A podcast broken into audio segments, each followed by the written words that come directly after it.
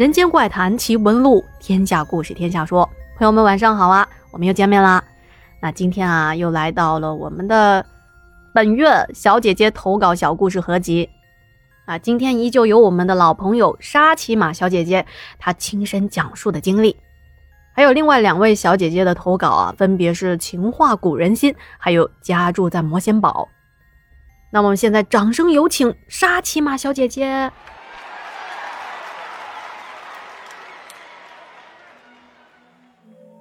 我是沙琪玛，今天学校大发慈悲，不用上网课，所以我就准备了一个很长很长的稿子。对着这个稿子念的话，可能就可以让大家听得更加身临其境一些。我爷爷在我的记忆里很模糊，因为他在我十岁的时候就去世了。他遇到的事情啊，也是他讲给小时候的爸爸听。我爸爸昨天提到了，才顺便讲给我听的。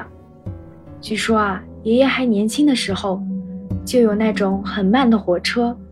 他一天凌晨五点起床赶火车，天气都是雾蒙蒙的，看不清前面的路。爷爷就有点害怕，因为毕竟这是他第一次坐火车嘛。就在这个时候，他看见那个雾里面隐隐约约有三个人并排走在一起，他就好像看到了救星一样，就呼喊着说要和他们一起走。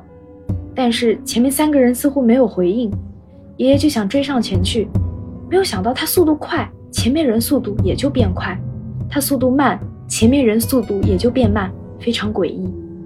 直到前面转角有一个厕所，他们几个人啊就拐进去了，爷爷也跟着进去。当时的厕所很简陋，是一眼可以望到底的那种。据说当时爷爷进去了，里面空无一人。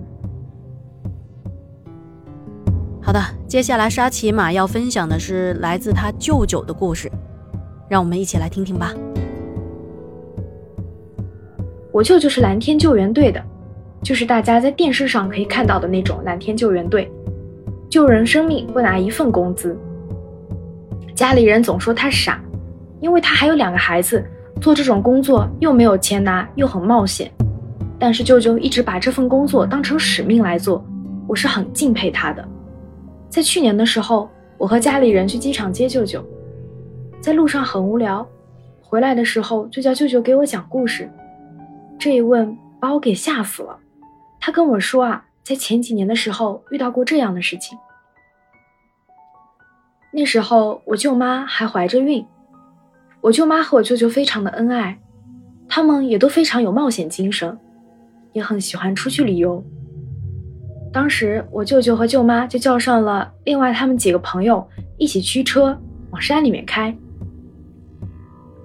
然后当时他们的车子其实油已经是加满的状态，他们坐进去之后就往山里面出发，一直开到大半夜，然后导航就突然坏掉了，他们就没办法，因为他们看到那个村子里面就是一点灯光都没有。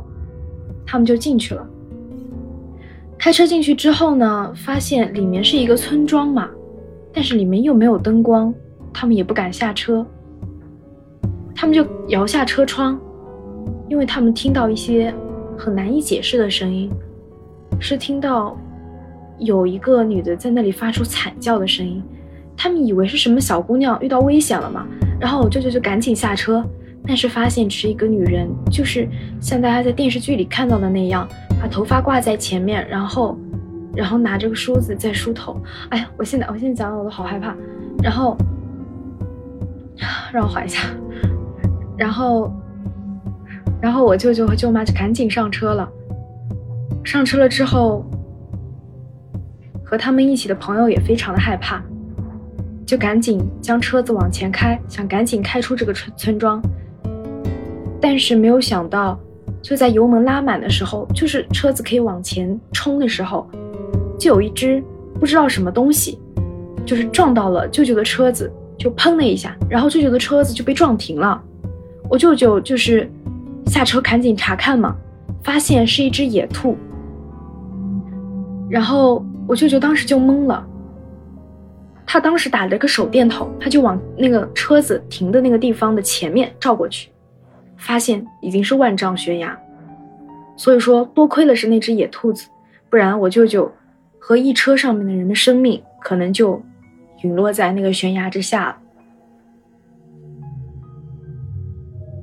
后来回去的时候，舅舅说找人算了，说是因为舅舅的奶奶是属兔子，可能是当时舅舅的奶奶预见到了舅舅有危险，嗯，舅舅奶奶已经是去世的状态，嗯，遇到遇见他有危险，所以所以帮他挡了一个灾吧。我觉得这个故事主要还是想说。嗯，其实舅舅他命也挺大的，也是因为他做过的善事多嘛，所以我们平常也是要多做善事。好的，感谢沙琪玛的分享啊，故事是不是如我所说非常的精彩呢？嗯，沙琪玛确实讲的也很棒。那现在啊，他也在学习节目的编导当中，相信啊，如果未来沙琪玛创办自己的电台，一定会很受欢迎的。让我们一起期待吧。